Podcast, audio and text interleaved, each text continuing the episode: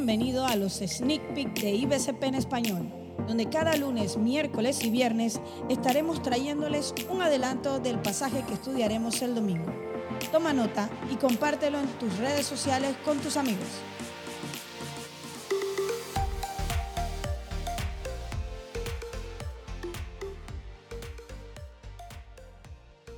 Hola a todos, les habla Alejandro y estamos nuevamente con los sneak peek de la Iglesia Bautista China de Panamá. Y en esta semana estamos meditando en el pasaje de Mateo capítulo 6, versículos 5 al 15, en donde Jesús habla acerca de la oración. En este pasaje vemos a Jesús dándonos una guía de cómo debe ser nuestra oración al Padre. Jesús dice que orando no uséis vanas repeticiones como los gentiles, que piensan que por su palabrería serán oídos. Ahora, con los años se habían introducido algunos defectos o, errores en el hábito de la oración de los judíos. A través de los años, la oración se había vuelto ritual. Se habían implementado las formas de cómo se debe orar. Se implementaron frases a las oraciones para que simplemente se leyeran o, las recitaran de memoria. Esas oraciones podían hacerse casi sin prestar atención a lo que se decía. Eh, era un ejercicio religioso rutinario y lo practicaban inconscientemente. Jesús señala esta práctica un error y era la repetición sin sentido, pensando que mientras más repetimos, Dios no iba a escuchar.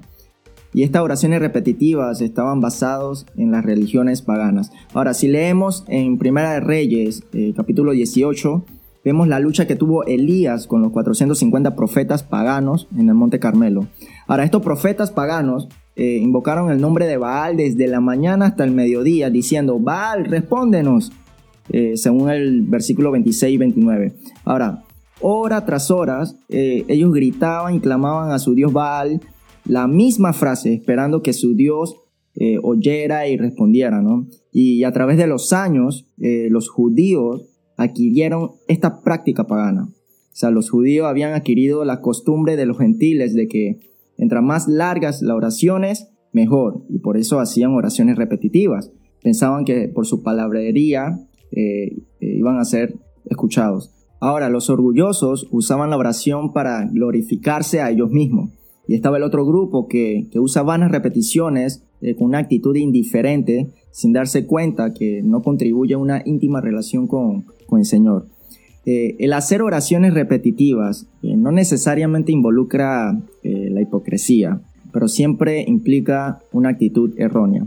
Eh, nosotros hemos caído o somos culpables de hacer oraciones repetitivas cada vez que nos presentamos delante del Señor diciendo de forma automática y o inconsciente, diciendo, Señor, gracias por este día.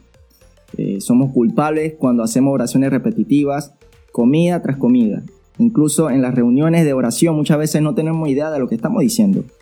Ahora, Jesús no está prohibiendo las oraciones repetitivas o, o peticiones repetitivas, no están mal las repeticiones. No está mal las repeticiones sinceras. No está mal cuando las motivaciones son las correctas, ya sea orando por la necesidad de mi prójimo o, alabanza a Dios. Eh, Pablo suplicó tres veces al Señor que le quitara el aguijón en su carne. Y orar tres veces no significa literalmente tres veces. El tres veces es una expresión que significa que fue varias veces, es decir, oró más de tres veces.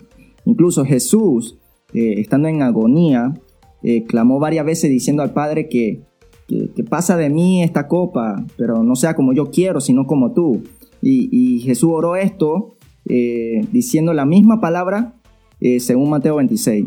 Lo que Jesús está prohibiendo son las oraciones como si fuese un, recital sin, sin, sentido o una oración indiferente que se, que se expresan una y otra vez, eh, como si fuésemos un reproductor de, de audio en repetición. Eh, una oración irreflexiva, irreflexiva, perdón, es decir, sin haberlo pensado o, meditado lo que, lo que se va a decir, y una, y una oración indiferente no aporta a nuestro crecimiento espiritual ni intimidad con Dios. O sea, si decíamos aportar crecimiento, intimidad o fortalecer nuestra relación con Dios, debemos empezar a orar con sinceridad al Señor, derramando nuestro corazón. Que el Señor te bendiga.